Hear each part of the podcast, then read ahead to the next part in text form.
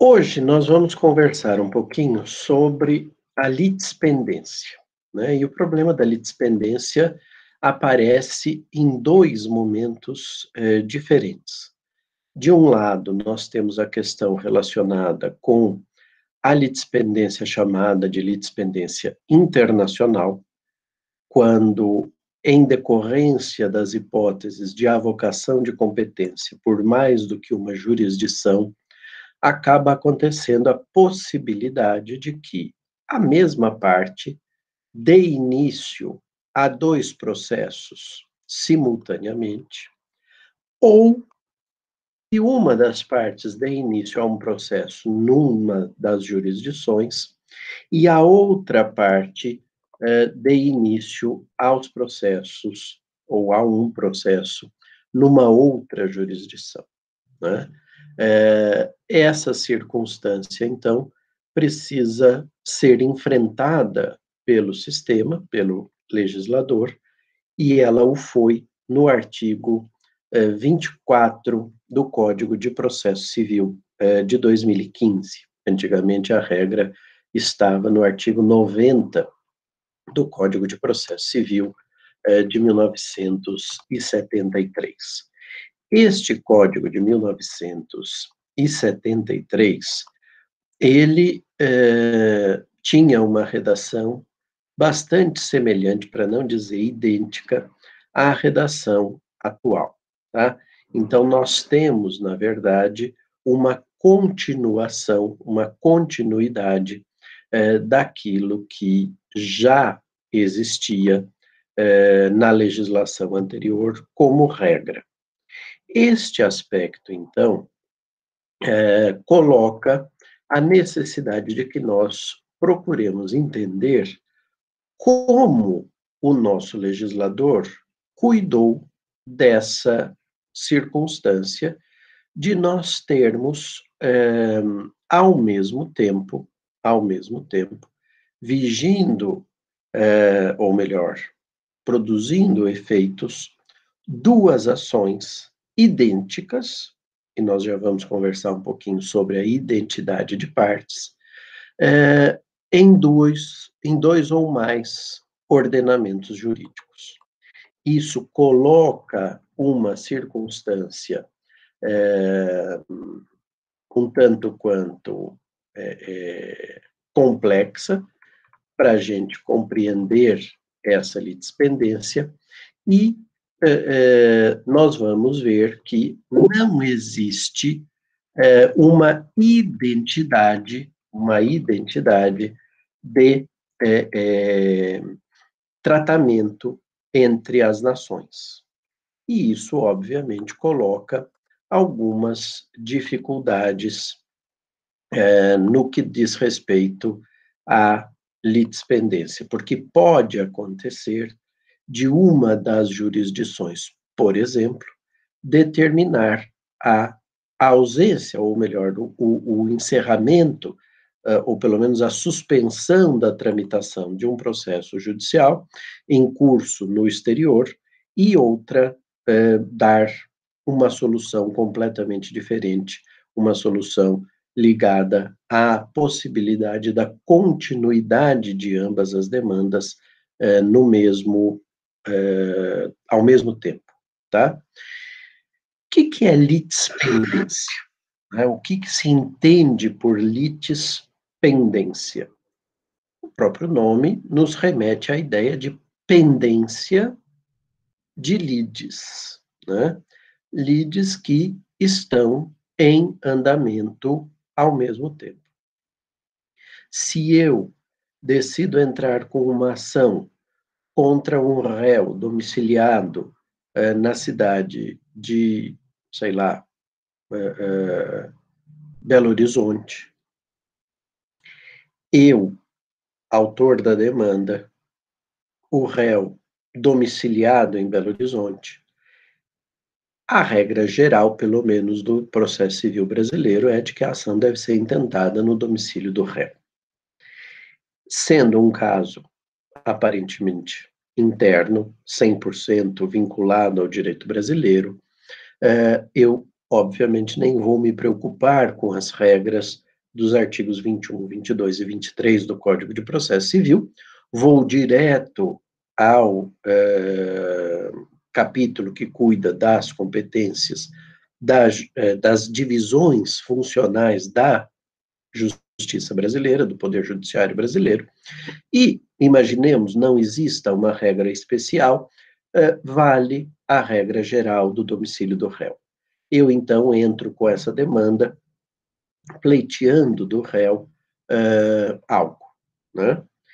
E, ao mesmo tempo, o réu, da minha demanda, entendendo que, por exemplo, não pôde é, fazer o pagamento de um serviço que eu prestei, por entender que este serviço não se encerrou, entra, por exemplo, com uma ação de consignação em pagamento para se discutir a obrigação a respeito uh, da qual existe essa divergência no entendimento do, da sua perfeita execução, do seu adimplemento total, ou não.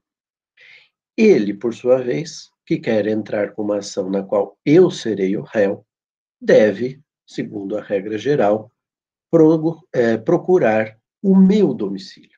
Eu sou domiciliado na cidade de São Paulo, na comarca da capital do estado de São Paulo.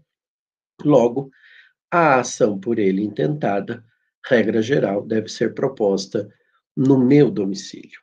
Se isso acontece em período muito próximo, sem que um de nós dois tenha sido citado na ação do anterior, se justifica a propositura da ação eh, nesse juízo que preenche as regras gerais do Código de Processo Civil. Logo, haverá uma circunstância na qual se justifica esta pluralidade de demandas, mas por uma razão de racionalidade, para evitar, inclusive, eventuais decisões contraditórias, o nosso sistema processual determina a é, transferência, digamos assim, de uma das demandas para o outro dos juízos já provocado, para que se possa tomar uma decisão que eh, eh, caracterize, então, este aspecto de coerência entre as decisões eh, nas duas demandas, porque uma, de certo modo, é prejudicial à outra, ou pelo menos pode ser prejudicial, e se não for prejudicial, são eh, bastante conexas e, por isso, para não dizer idênticas, e por isso exigem ou é, permitem ao legislador processual o recurso a essas técnicas de reorganização das regras de competência interna a partir dos fatos eh, já eh, iniciados pelas partes envolvidas. A nossa regra geral de resolução de litispendência é a de definir a prevenção do juízo, ou seja, aquele juiz que vai continuar com a demanda e vai é, é, levá-la até final decisão, a partir de alguns critérios. O primeiro deles é a ideia da distribuição precedente. Se eu distribuir a ação no dia 18 de maio de 2021, é, lá em Belo Horizonte, mas o meu réu distribuiu a ação dele no dia 17 de maio de 2021, aqui em São Paulo. O juiz de Belo Horizonte, quando determinar a citação do réu e o réu aparecer para apresentar a sua defesa, comunicar a existência da ação por ele distribuída com é, brevidade, né, com antecipação à minha, o juiz é, lá de Belo Horizonte deverá, então, declinar da competência que ele, em tese, teria e determinar a redistribuição do feito para o juízo prevento para o juízo que está numa melhor posição para a tomada da decisão. Esta regra, que é, vem tradicionalmente determinada no nosso ordenamento, ela se faz acompanhar de uma regra secundária que tem aplicabilidade é, num caso específico, que é o da possível distribuição de ambas as demandas na mesma data. Nesse caso, a regra que eh, vem definida na legislação brasileira é a da prevenção pela efetiva atuação judicial. O que, que isso significa? O juiz que por primeiro tiver despachado nos autos, ainda que seja, por exemplo, para mandar emendar a petição inicial, ou um simples despacho de cite-se, né, para providenciar a citação do réu, este, porque saiu da sua inércia antes que o outro, né, isso por diversas razões, quer porque a organização daquele Tribunal de Justiça Estadual é mais, é, digamos assim, célere na. Antigamente era assim, né?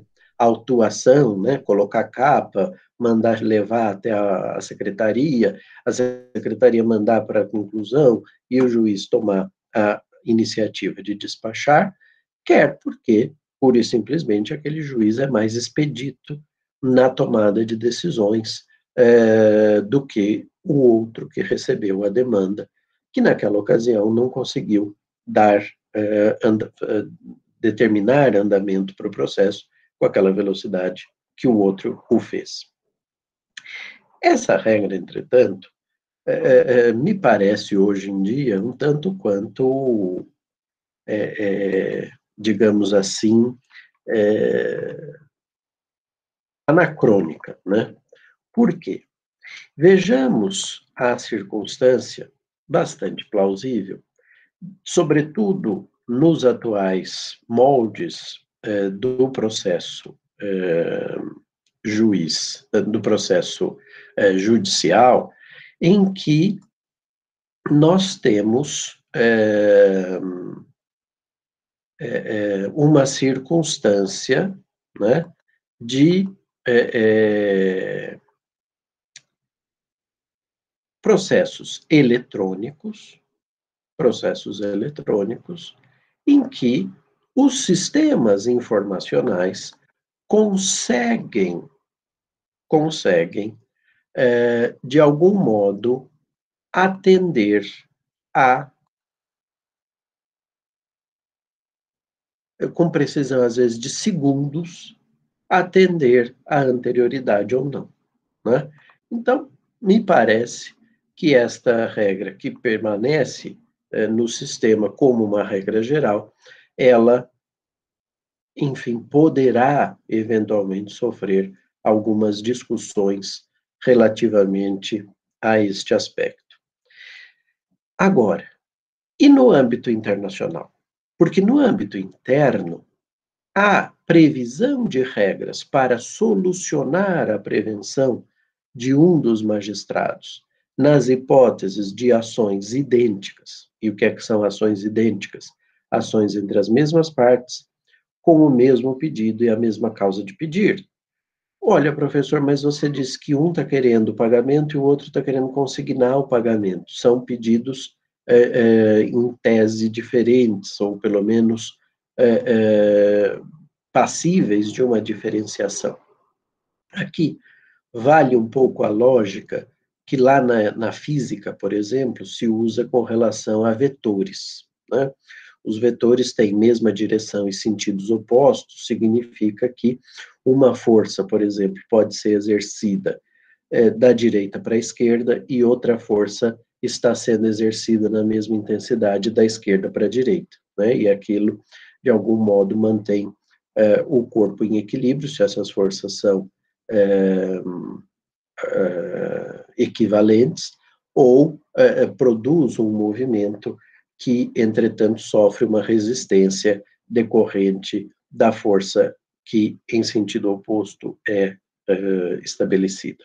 Então, a gente tem que pensar que o pedido no âmbito da identidade de demandas decorre, na verdade, de circunstâncias é, que não são necessariamente as mesmas, porque senão nós teríamos, de fato, uma identidade, e essa identidade de demandas é, em que as mesmas coisas são pedidas, possivelmente decorre de uma certa má-fé processual no âmbito interno, em que o autor da demanda produz ou, ou distribui duas vezes uma mesma ação ao mesmo tempo, né? É, mais ou menos naquela lógica do se colar colou, né? É, é, isso era muito mais sensível à luz do sistema anterior. Agora, o que é que nós temos do ponto de vista é, do direito internacional? No âmbito das relações internacionais, das relações privadas internacionais, a propositura de demandas em ordenamentos diferentes, em princípio, gera uma certa perplexidade quase insolúvel, a menos que o Estado envolvido tome uma decisão em cortesia internacional com a outra nação. O que, que eu quero dizer com isso? Não faz o menor sentido que, por exemplo, a legislação brasileira determinasse alguma regra de solução de eh, litispendência que não passasse por uma ordem ao juiz brasileiro para que ele por hipótese, suspendesse a tramitação do processo, aguardando-se a definição do processo tramitando no exterior, quando se tem conhecimento disso. Por que, que eu digo que isso se faz por cortesia? Porque imaginem uma regra que dissesse, na hipótese de litispendência internacional, deve prevalecer a ação por primeiro distribuída. Uma regra como essa só faria sentido se nós tivéssemos uma conjunção de fatores tais que obrigasse a execução da decisão no território nacional. Exemplo: o réu só tem patrimônio que possa assegurar aquilo que, é, por exemplo, representa um crédito do autor no território brasileiro.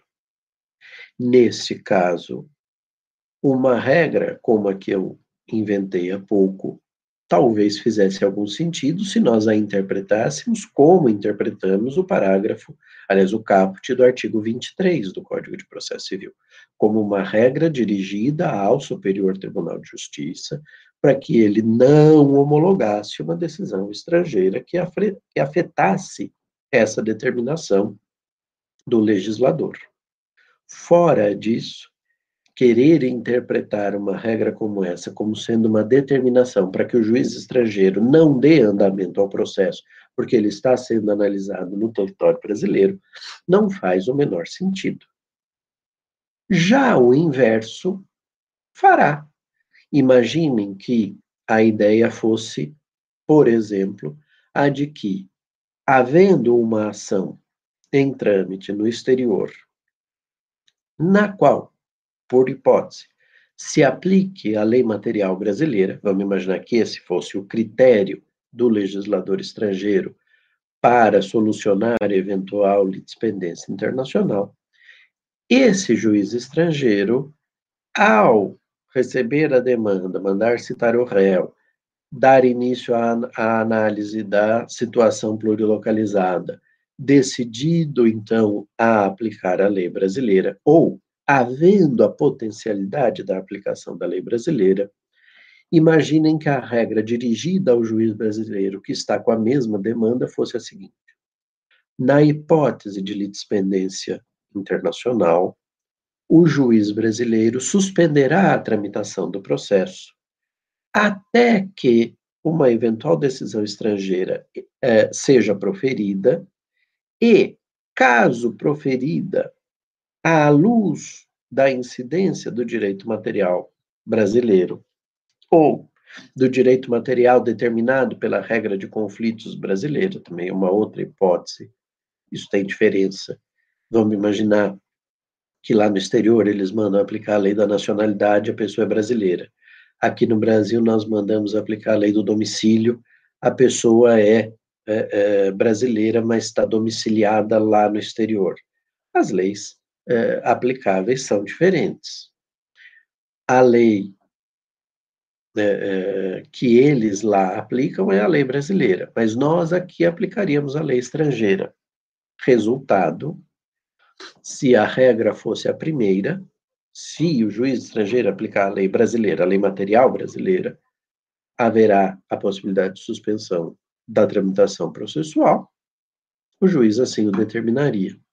Mas se a regra fosse a segunda que eu imaginei aqui, se houver a incidência de leis é, que seriam as aplicáveis segundo a lei brasileira, a lei conflitual brasileira, né, a regra de conflitos brasileira, o juiz suspenderá a tramitação do processo, aguardando-se a decisão de mérito da justiça estrangeira, nós teríamos, então, a impossibilidade de suspender a tramitação do processo, porque nós aplicaríamos a lei estrangeira e eles aplicariam a lei brasileira.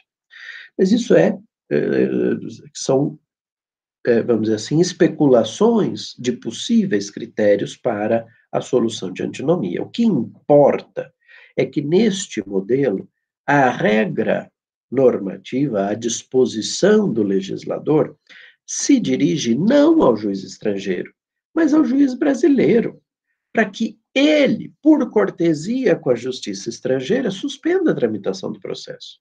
Essa regra existe em alguns estados soberanos com hipóteses um pouco variadas, né? Mas não foi essa, todavia, a uh, opção do nosso legislador. Para o nosso legislador, a regra vem disposta no artigo 24 do Código de Processo Civil e determina o seguinte: a ação proposta perante tribunal estrangeiro não induz litispendência e não obsta a que a autoridade judiciária brasileira conheça da mesma causa e das que lhe são conexas, ressalvadas as disposições em contrário de tratados internacionais e acordos bilaterais em vigor no Brasil. A segunda parte desse dispositivo, ressalvadas as disposições em contrário de tratados internacionais e acordos bilaterais em vigor no Brasil, esta parte não constava do código anterior. É uma inovação do atual Código de Processo Civil em decorrência de uma maior intensidade assistida, sobretudo, a partir dos anos 80, no âmbito plurilateral, de estabelecer-se convenções internacionais que definam, por exemplo, competência internacional. E ao definir a competência da justiça X com exclusividade, e havendo a aceitação de todas as nações que são parte no tratado, porque se afinal de contas são parte no tratado, ratificaram ou aderiram a seu texto, as partes assim o quiseram, e o caractere eh, voluntarista do direito internacional público está resguardado, aí o Brasil precisa cumprir aquilo que está determinado nas convenções das quais é parte, né? Ora, imaginemos então uh, a circunstância é, da chamada subtração internacional de menores ou de crianças. É o, o, aquilo que nós traduzimos aqui como sequestro internacional de crianças. A convenção que regulamenta esta matéria, essa temática, atribui competência para a tomada de decisões a respeito, é, é, enfim, da guarda ou é, institutos equivalentes daquela criança especificamente considerada, a partir de um critério de proximidade com as provas. O que está em tela é a ideia de se estabelecer que o juiz da residência habitual da criança, porque tem acesso aos vizinhos, à escola, ao uh, sistema de saúde, ao pediatra daquela criança ou ao ebiatra daquele adolescente, para compreender, eventualmente, a um psicólogo uh, com o qual ele faça uh, algum tipo de atendimento, fonoaudiólogo, etc., etc., enfim, profissionais da saúde de forma geral, de forma geral. Esse juiz tem melhores condições para tomar uma decisão a respeito, por exemplo, da guarda dessas crianças.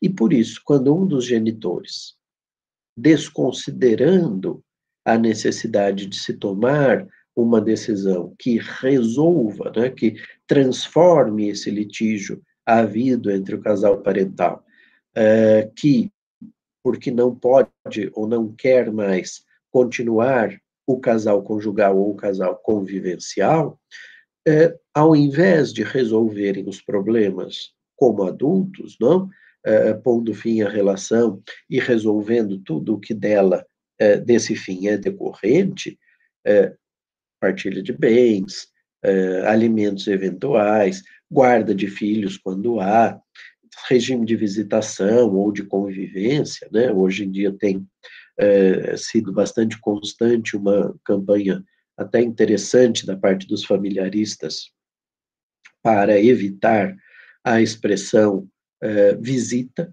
né? Filho não é visita, filho convive com os genitores, essa que é é, a causa dessa campanha, o mote dessa campanha, e é, é, esse sistema de convivência que, se há uma separação transfronteiriça, muito possivelmente, a não ser que a família fique vivendo ali na região de fronteira, muito possivelmente vai ter que se fazer de forma concentrada, preferencialmente no período de férias escolares da criança ou do adolescente, etc, etc, etc. Se esse é o juiz competente, isso está na origem da obrigação do Estado que tem a criança em seu território de forma indevida, porque o pai ou a mãe resolveram subtraí-lo do local da residência habitual. E ao subtrair do local da residência habitual, subtraíram também da convivência com outro genitor, há uma obrigação para esse Estado de buscar e apreender esta criança, devolvendo-a para o local da sua residência habitual, para que essa decisão acerca da guarda, acerca de algum outro instituto, que às vezes há alguma divergência, né? Não chamam de guarda, ou tem uh, uh, um instituto menos é, intenso ou um pouco mais intenso do que a guarda que nós conhecemos no direito brasileiro, mas a competência de toda sorte é desse juiz. Ora, num caso como esse, não se há falar em litispendência internacional, por isso que uma eventual demanda proposta pelo, é, pelo genitor que subtraiu a criança da sua residência habitual aqui no Brasil não deve prevalecer. Não deve prevalecer enquanto a convenção nos obrigar internacionalmente, até por cumprimento do artigo 24, parte final do Código de Processo Civil, o juiz não deve conhecer deste eh, processo, tá?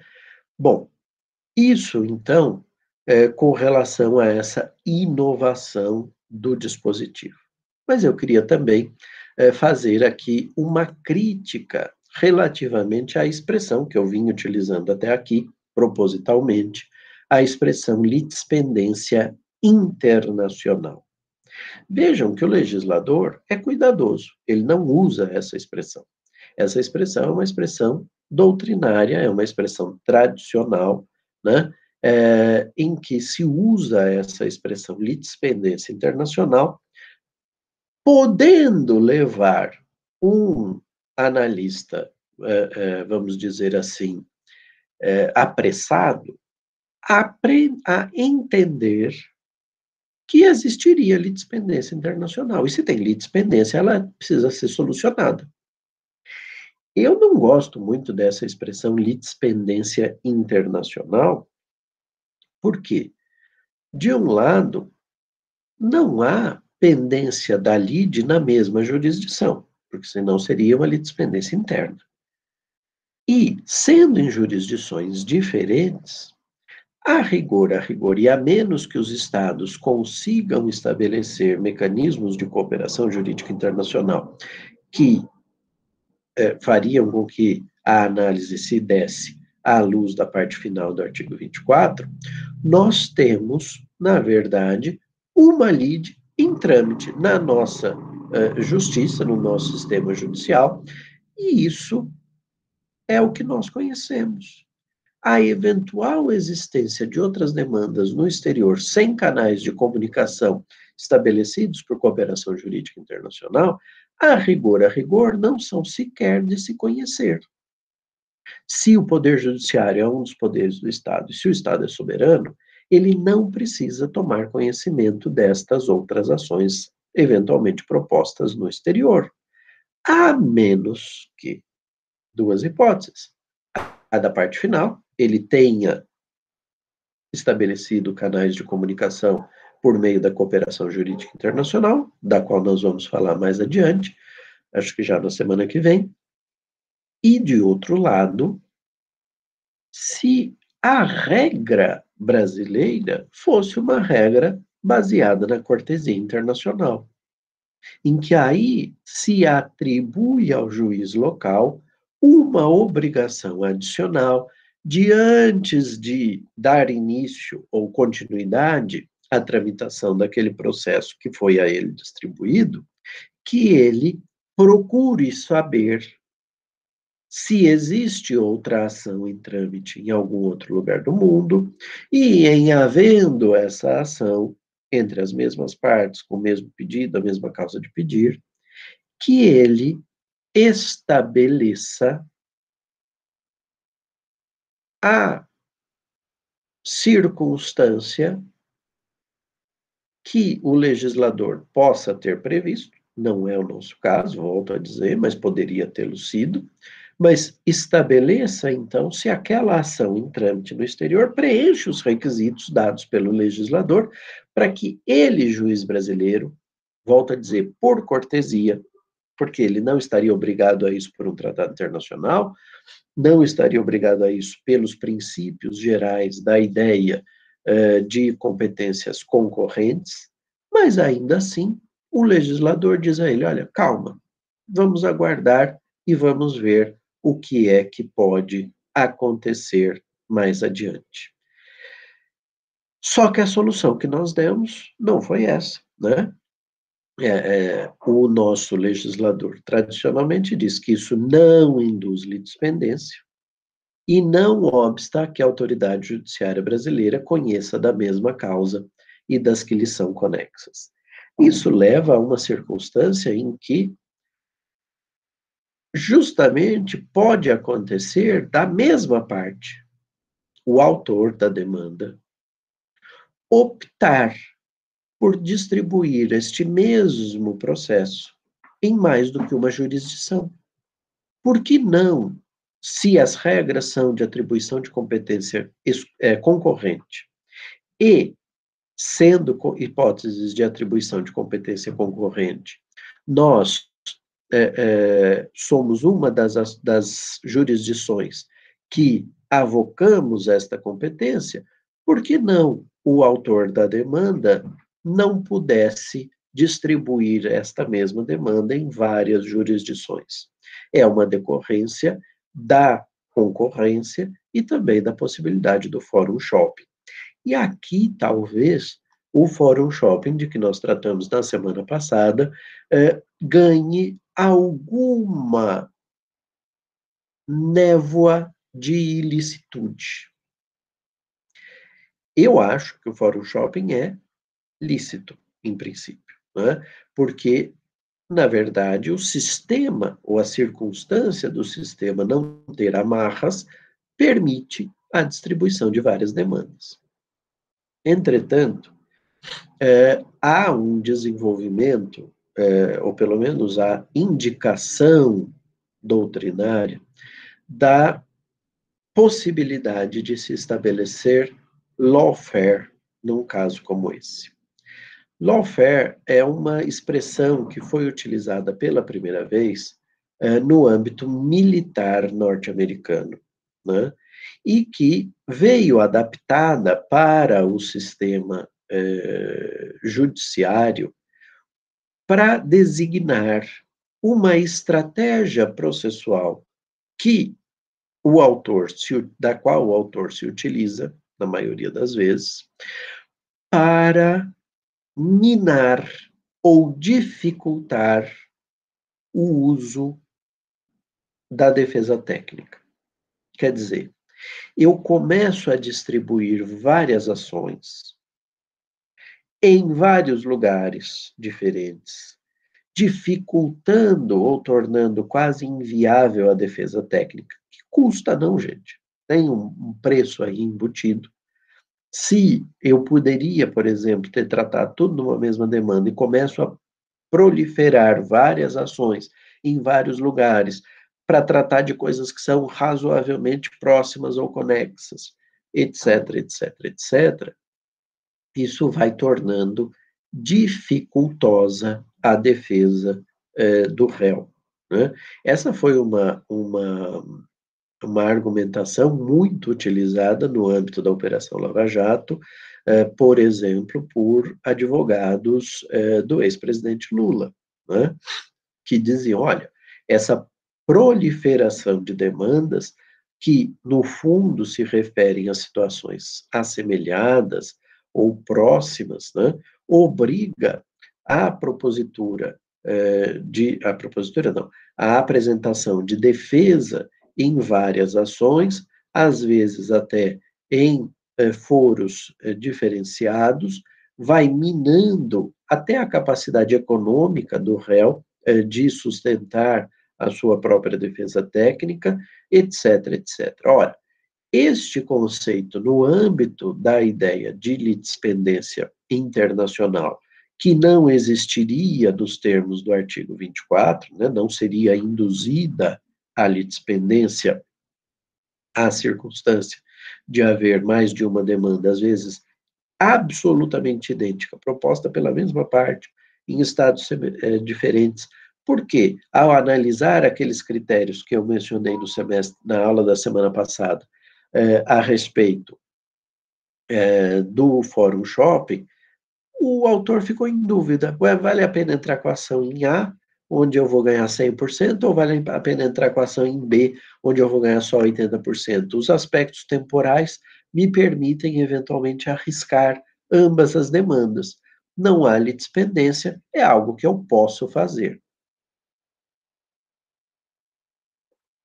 Então, o uso do Fórum Shopping pode significar um estudo coerente, sistemático, é, completo das circunstâncias para me dizer, crave aqui, quer dizer, vai entrar com ação nesse lugar porque é a melhor estratégia processual, como pode também, por estratégia ou por simples espírito de emulação, para tornar a vida do réu difícil levar à propositura de várias demandas. Se a pessoa que está no polo ativo da ação não tiver muito a perder, tiver dinheiro, tiver tempo, ela pode eventualmente entrar com várias demandas em lugares diferentes só para atrapalhar a vida do réu.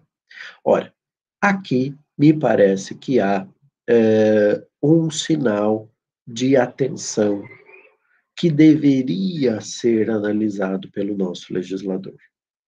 Talvez, numa circunstância como essa, se justificasse a não uh, uh, continuação da demanda proposta no Brasil, numa circunstância de abuso do direito de ser autor de uma ação.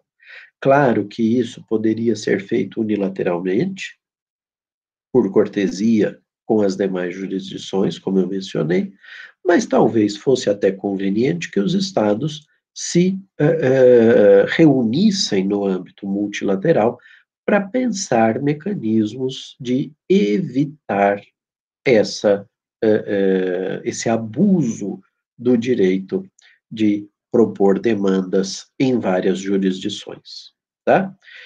Esse aspecto, então, é, no que tange às discussões é, relacionadas com tramitação de demandas aqui e alhures. Né?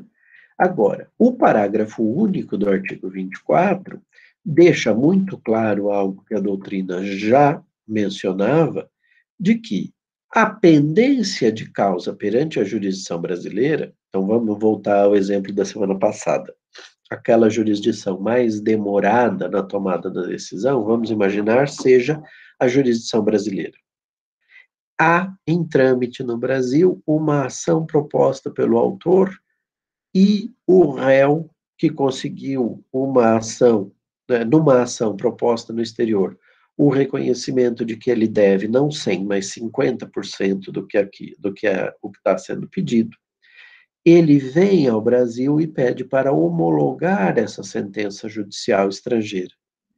O que, que o parágrafo único diz? Que a pendência de causa perante a jurisdição brasileira não impede a homologação de sentença judicial estrangeira quando exigida para produzir efeitos no Brasil. Que efeitos? nesse meu exemplo, o réu quer a homologação para poder pagar 50% do que ele deve. Mas, sobretudo, um dos efeitos que ele pretende, certamente com esse pedido de homologação no Superior Tribunal de Justiça, é trazer para os autos da ação que foi proposta aqui no Brasil a pré-existência de uma coisa julgada.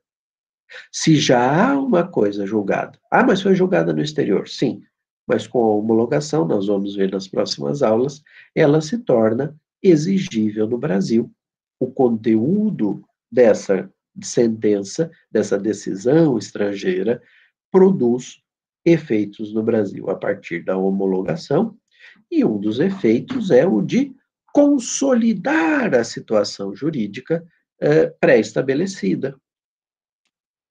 Seja porque eh, eh, como é que se consolida situações jurídicas pré-estabelecidas, seja porque se reconhece ali um ato jurídico perfeito, seja porque se, se, se encontra ali, né, se verifica ali um direito adquirido, seja porque há uma coisa julgada a respeito daquele assunto. E aqui uma digressão é, cabível. Numa monografia que escreveu em 1909, se eu não me engano, acho que o ano é esse mesmo, o professor Reinaldo Porchat, que foi é, diretor da Faculdade de Direito da USP, foi, acho que, o primeiro reitor da universidade, chamada Da Irretroatividade das Leis, o professor Reinaldo Porchat é, aponta uma coisa muito é, interessante, mas que é pouco debatida. O que, que ele diz? Ele diz: olha, na categoria de direitos adquiridos, nós temos direitos que são adquiridos por atos, por atos jurídicos que se aperfeiçoaram. Né? Então, por exemplo, casamento. Casamento é um direito adquirido a partir do momento, ou atribui uma série de direitos que as partes adquirem, marido e mulher, a partir do momento em que existe o aperfeiçoamento do ato pela celebração nos termos formais da legislação aplicável. Outras vezes, ele se caracteriza por uma coisa julgada. Vamos pensar na união estável, então. Uma união estável que não foi registrada, que não foi uh, acordada pelas partes por escrito nos uh, moldes previstos ou possíveis segundo a legislação brasileira. E que havendo dúvidas sobre a efetiva existência ou não dessa união estável, foi decidida pelo judiciário que reconheceu a existência dessa união para fins sucessórios, por exemplo, ou para fins de partilha de bens intervivos, nós temos então uma coisa julgada que faz com que as partes adquiram direitos e deveres decorrentes disso. Mas uma união estável, fática, reconhecida por todos e que não gera discussão a este, eh, eh, com relação a esse pormenor, imaginem que o companheiro morreu, a companheira, junto com os filhos, participa na sucessão sem nenhum tipo de oposição quanto à validade do vínculo, é simplesmente um direito adquirido. Né? Então, nós temos, de fato, circunstâncias que, sendo direitos adquiridos, são uh, uh, decorrentes de atos jurídicos perfeitos, outras que são decorrentes de coisas julgadas. No fundo, o que o professor Porchat, é, claro que ele não dava o exemplo da união estável, não, esse é um exemplo que à época não se colocava, mas o que o professor Reinaldo Porchat está nos indicando é que o conjunto de direitos adquiridos é um conjunto que contém as coisas julgadas e que contém os atos jurídicos perfeitos. Né? Então, coisa julgada é uma forma de aquisição de direitos. Quando uma homologação se dá e alguém competente para isso normalmente o Superior Tribunal de Justiça, nos diz aquele direito que você conseguiu perante a, a, a, jurisdição estrangeira e que você gostaria de ver produzidos efeitos aqui, ele está reconhecido. Eu concedo a ordem de execução, o exequatur, para você poder usufruir desses direitos aqui no território nacional. Ora, se isso acontece, pode o juiz da primeira instância continuar analisando a demanda para lá na frente tomar uma decisão contraditória relativamente àquilo que é, foi decidido pelo juiz estrangeiro e homologado pelo Superior Tribunal de Justiça? Claro que não. Ah, mas e se não precisar da homologação do Superior Tribunal de Justiça?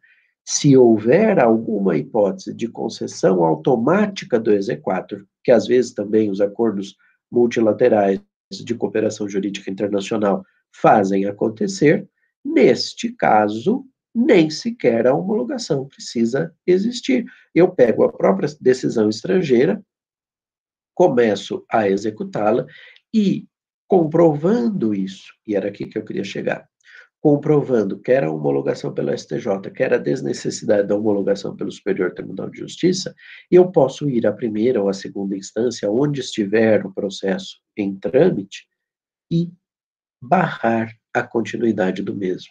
Não por causa de litispendência, mas porque existe uma coisa julgada sobre o assunto. Já se adquiriu o direito àquele resultado descrito na decisão estrangeira, não cabendo, portanto, ao judiciário brasileiro desrespeitar esse direito adquirido no exterior e que se pretende executar aqui, de tal sorte que o STJ concedeu a ordem de exequatur ou não houve essa necessidade por decisão prévia do Estado brasileiro.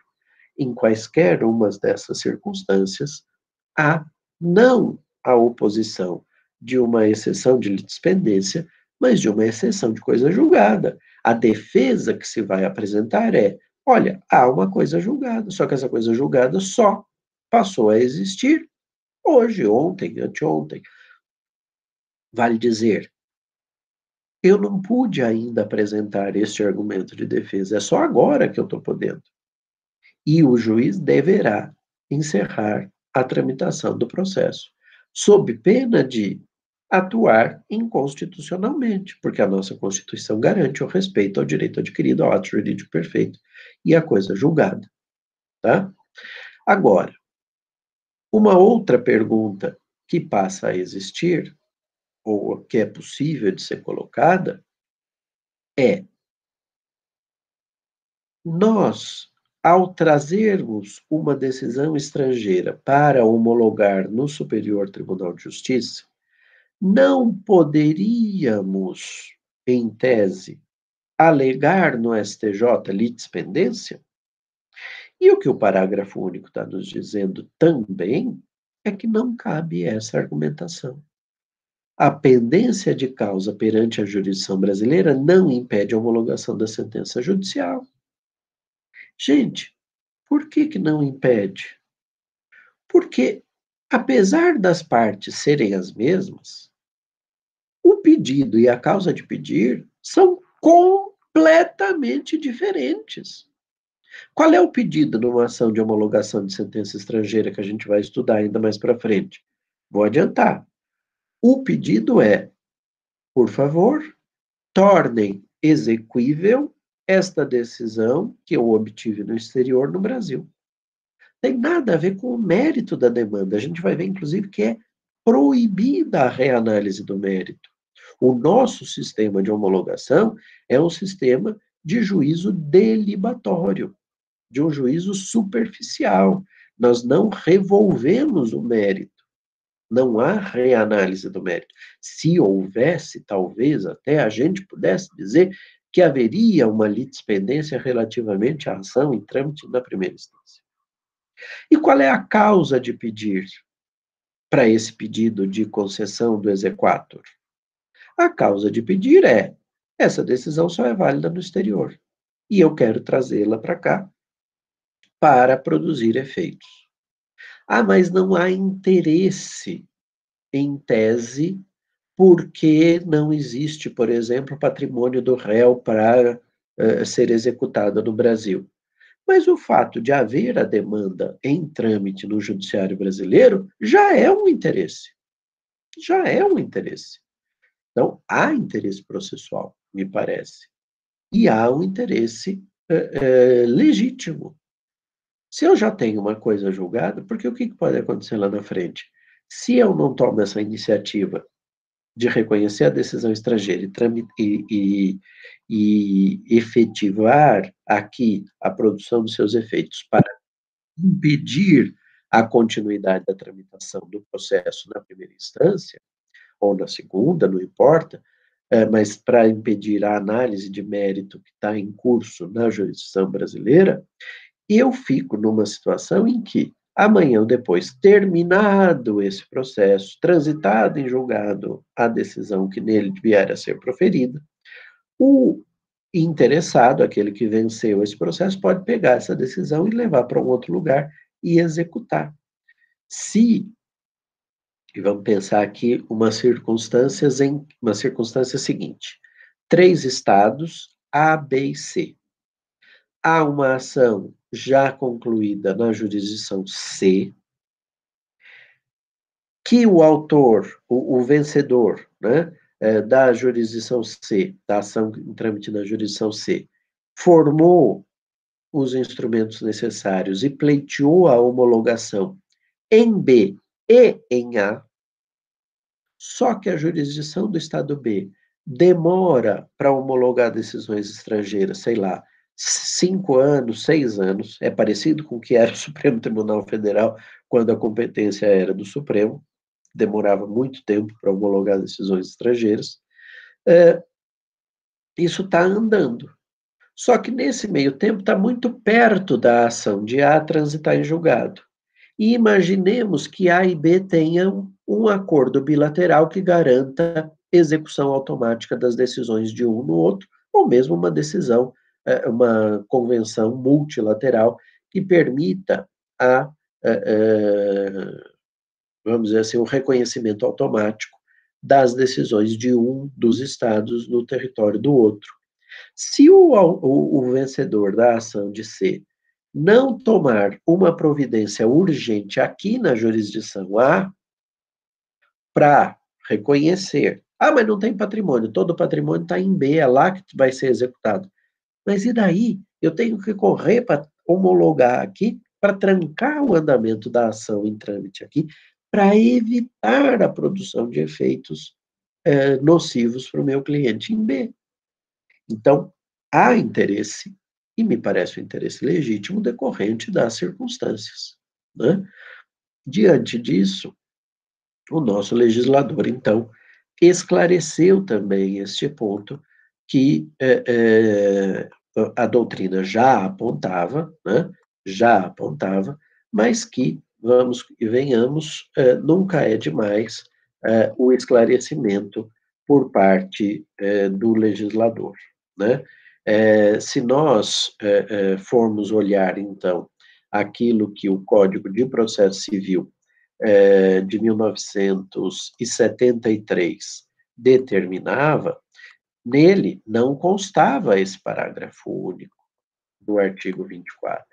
O que havia no artigo 90 do Código de Processo Civil de 1973 era apenas e tão somente uma repetição em albis, eh, em termos, perdão, em albis não, em termos eh, da primeira parte do artigo 24, como eu mencionei. Porque, enquanto o artigo 24 fala em a ação proposta perante tribunal estrangeiro, o artigo 90 falava a ação intentada perante tribunal estrangeiro, quer dizer, só houve a utilização de um sinônimo, né? É, não impede aliás, não induz litispendência e não obsta a que a autoridade judiciária brasileira conheça da mesma causa das que lhe são conexas. O artigo 90 dizia a mesma coisa. Perante tribunal estrangeiro, não induz litispendência, nem obsta que a autoridade judiciária brasileira conheça da mesma causa das que lhe são conexas, mas acabava aqui. Não havia, então, a segunda parte, ressalvadas as disposições em contrário de tratados internacionais e acordos bilaterais em vigor no Brasil, o que dá bem a dimensão do período. 73 nós estamos no curso da ditadura militar, o Brasil do ame ou deixe, o Brasil que transformou o direito internacional privado numa disciplina optativa, porque relações internacionais era algo uh, uh, desnecessário, o Brasil se bastava a si próprio, né, na, na estrutura eh, do regime fechado, típico de ditaduras, e a doutrina, então, já dizia, e a leitura que eu sugeri, que está lá disponível no Moodle, do artigo da professora Georgette Nakarato Naso, sobre a litispendência, a inexistência de litispendência entre a ação uh, em curso no Brasil e o pedido de homologação de decisão judicial estrangeira, de decisão estrangeira, não precisa necessariamente ser judicial, uh, é precursor desse modelo doutrinário. Então, a professora Georgette, que foi nossa colega aqui no departamento, já está aposentada há muitos anos, tem mais de 90 anos, mas que uh, sempre foi uma pensadora precursora de muitos aspectos no âmbito do direito internacional privado, ela já apontava isso que hoje vem descrito no parágrafo único, explicitamente, né, é, descrito no parágrafo único do artigo 24 é, do Código de Processo Civil.